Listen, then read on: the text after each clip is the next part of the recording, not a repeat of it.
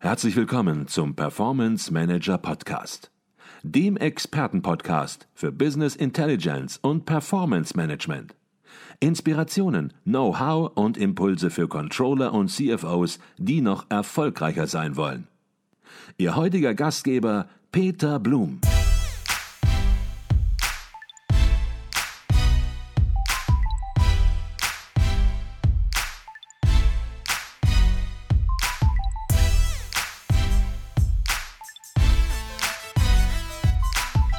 Jetzt möchte ich noch auf ein Thema zu sprechen kommen. Wir haben über das Thema Digitalisierung jetzt, glaube ich, sehr ausführlich im weitesten Sinne gesprochen und was es im Controlling auslöst und verändert.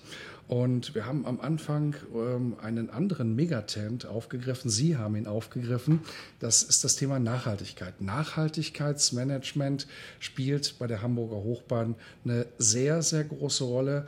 Da machen Sie sich sehr viele Gedanken ähm, und nicht nur Gedanken, sondern setzen das auch um. Sie haben eben auch von emissionsfreien Bussen mhm. entsprechend gesprochen. Ähm, vielleicht können Sie ein bisschen zu dem Thema noch ausführen, was Nachhaltigkeit, Nachhaltigkeitsmanagement für die Hochbahn bedeutet, aber vielleicht auch das so ein bisschen in Beziehung setzen zum Finanzbereich, zum Controlling. Welche Auswirkungen hat mhm. das fürs Controlling? Ist Nachhaltigkeitsmanagement auch eine Sache, die diese Veränderung, von der Sie gesprochen haben, im Controlling verursachen muss? Ja, auf jeden Fall. Also erstmal, was, was heißt Nachhaltigkeit für uns? Nachhaltigkeit heißt natürlich äh, all das, was wir tun, möglichst Ressourcen schon zu tun, die Ressourcen der Erde äh, zu erhalten. Und äh, damit natürlich äh, das jetzt ähm, direkt in, in unserem Einflussbereich, aber tunlichst natürlich auch äh, bei denen, die uns zuliefern und ähm, dann entsprechend äh, auch aufgestellt sein sollten. Das heißt, erstmal vom, vom Nachhaltigkeitsmanagement, ähm, das muss auch organisiert sein, das muss gemanagt äh, werden. Und obwohl es da natürlich sehr viele ähm, Bereiche gibt, die dort äh, einzahlen, sei es bei den äh, äh alternativ angetriebenen Bussen, sei es beim Energie äh, schon ein Betrieb der, der U-Bahn und bei äh, Energieeinsparung an allen äh, möglichen Enden und Ecken ist es so, dass das Ganze gemanagt werden muss und ähm, das ist bei uns, wird auch durch eine entspre entsprechende Abteilung gemacht.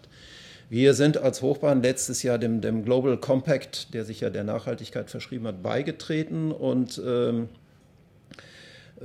wir äh, arbeiten entsprechend dann diese äh, äh, Sustainability Development Goals entsprechend danach arbeiten wir auch und mhm. das wird natürlich dann auch in Einklang gesetzt oder wird dann verzahnt mit dem, was wir in unserem täglichen Geschäft tun. Mhm. Und ähm, da ist es dann in der Tat auch so, dass wir zum Thema für, für das Controlling, dass man natürlich auch bei Nachhaltigkeit oft das Thema hat, dass man sagt, okay, das ist jetzt äh, nachhaltiger. Also wenn ich jetzt äh, grünen Strom nehme, um meine U-Bahn zu betreiben, dann ist das ja erstmal teurer, als wenn ich grauen Strom äh, akzeptiere. Nachhaltigkeit heißt dann allerdings auch, wenn ich perspektivisch gucke, kann es natürlich schon deutlich, oder glauben wir, oder glaube ich, ist es natürlich deutlich besser, wenn man sich nachhaltig aufstellt und das dann auch ähm, sich in der Zukunft bezahlt macht. Mhm. Und äh, deshalb ist da natürlich eine Verzahnung zu schaffen, auch wie kriege ich diese Nachhaltigkeitsziele, wie kriege ich die umgesetzt? Und wie bringe ich das dann auch in Einklang mit äh, Finanzrestriktionen, die wir haben, beziehungsweise auch mit Perspektiven in der, in der mittel- und langfristigen Planung? Wie wird sich das da auswirken? Mhm. Und wenn Ihren Geschäftsbericht guckt, der sieht natürlich auch, dass Sie das messen, dass Sie da nicht nur so abstrakt drüber reden und hehre Ziele haben, ja. sondern Sie messen auch ganz klar Fortschritte, sozusagen ein Green Controlling System, genau, genau. das Sie hier entsprechend im Unternehmen aufgebaut haben. Ähm, sicherlich gibt es möglicherweise dort auch noch Optimierungen, wie in vielen Bereichen, die sich hier neu auftun, im Bereich Kommunikationscontrolling, Social Media Controlling, Green Controlling, viele, viele neue Controlling-Felder. Aber wichtig ist es natürlich, überhaupt mal anzufangen und dort ein bisschen Konstanz reinzubringen. Ist das eine Aufgabe, die im Controlling gehandelt wird, Green Controlling? Naja, wie, wie schon gesagt, also das ist ähm, in erster Linie, und Sie haben, Sie haben ja unseren Geschäftsbericht dort zitiert, da ist das in der Tat ja auch schon aufgezeigt. Es ist aus meiner Sicht eine verzahnte Aufgabe. Es ist mhm. einmal das Nachhaltigkeitsmanagement, was sich da ja ähm, primär damit beschäftigt und, und die Ausprägung dieses Nachhaltigkeitsmanagements die werden dann natürlich gegengespiegelt mit der Seite, äh, mit der äh, finanztechnischen Seite, die im traditionellen Controlling ja ähm, dann entsprechend verankert ist. Und natürlich die, die Controlling, äh, ähm, äh, das Controlling der Nachhaltigkeit insgesamt äh, sehe ich da als Gemeinschaftsaufgabe, die in, in diesen beiden äh, Bereichen stattfinden muss. Mhm. Okay. Eine provokante Frage. Wir haben gerade die ganzen neuen Controlling-Felder angesprochen, die sich ergeben. Jetzt sind Sie ja schon viele Jahre im Finanzbereich unterwegs. Fühlt man sich da eigentlich heutzutage als Finanzer und ich sage mal, ich spreche Sie mal als Finanzer an an dieser Stelle, fühlt man sich da manchmal ein bisschen als Getriebener bei den ganzen Veränderungen, die sich ergeben oder ja, manchmal sogar als Treiber der Situation? Also ich fühle mich überhaupt nicht als Getriebener. Das würde auch meinem Anspruch, wie gesagt, also ich äh, generell, ich hatte ja schon gesagt, Reaktion ist nicht das Wort, was ich äh, ja. bevorzuge, sondern ich sehe lieber Aktion. Insofern sehe ich natürlich auch zu, dass ich in, in meinen Themen nicht zum Getriebenen wäre, sondern äh, lieber der Treiber bin. Ja. Und ich sehe das auch äh, deshalb sehr positiv, dass es natürlich die, die Chance eines jeden äh, Controllers und eines jeden Finanzers, um das mal so zu, zu sagen, besteht doch darin, sich gerade initiativ da zu engagieren, sich einzubringen und dann gemeinsam mit denen, die es in ihrem ureigensten Geschäft dann umsetzen müssen, die Ausrichtung äh, zu bestimmen und, und, und dann am Ende auch umzusetzen. Ja, ich glaube, das war nochmal eine sehr, sehr gute Message. Man kann nicht überall komplett sein, aber man muss ins Agieren kommen, ins Handeln kommen und natürlich gibt es überall Optimierungsmöglichkeiten, Optimierungspotenziale. Das gab es wahrscheinlich schon immer. Es gibt immer mehr Felder, in denen wir im Controlling tätig sein müssen, aber ins Handeln kommen, aktiv sein und auf einer Basis dann immer weiter sich verbessern. Ich glaube, das ist der Anspruch und das merkt man bei Ihnen natürlich auch, dass Sie da offen sind und ja, eine hohe Aktivität gestalten bei der Hochbahn. Ich glaube, das war ein ganz, ganz spannender Podcast und die letzte Frage des Podcasts, die wir im Performance Manager Podcast immer stellen, die ist immer die gleiche. Und die möchte ich natürlich auch Ihnen stellen und besonders gerne Ihnen stellen, weil Sie natürlich eine ganze, ganze Menge Erfahrung mitbringen. Ähm, die Frage geht ungefähr so, was würden Sie jungen Controllern, jungen Finanzern, vielleicht auch jungen IT-Lern, die im Unternehmen tätig sind, was würden Sie denen raten, wenn Sie so ein bisschen auf Ihre Karriere, auf Ihre Erfahrungen zurückblicken?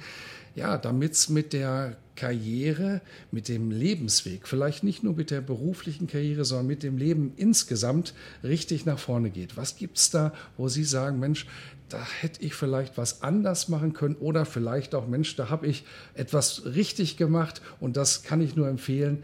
Macht das auch so, dann wird es in die richtige Richtung gehen. Gibt es da so ein, zwei Punkte, Herr König, wo Sie sagen, das wäre es wert, erwähnt, erwähnt zu werden? Naja, also da, da gibt es natürlich, äh, da gibt es ganz viele Punkte, die man erwähnen könnte. Und wenn man das jetzt auf mich äh, bezieht, naja, das ist natürlich jetzt schon eine ziemlich lange äh, Zeit, äh, über die ich da zurückdenke. Und da, sage ich mal, bin ich weitgehend zufrieden. Also ich glaube, da habe ich zu der Zeit äh, mehr Dinge richtig gemacht als falsch. Ja.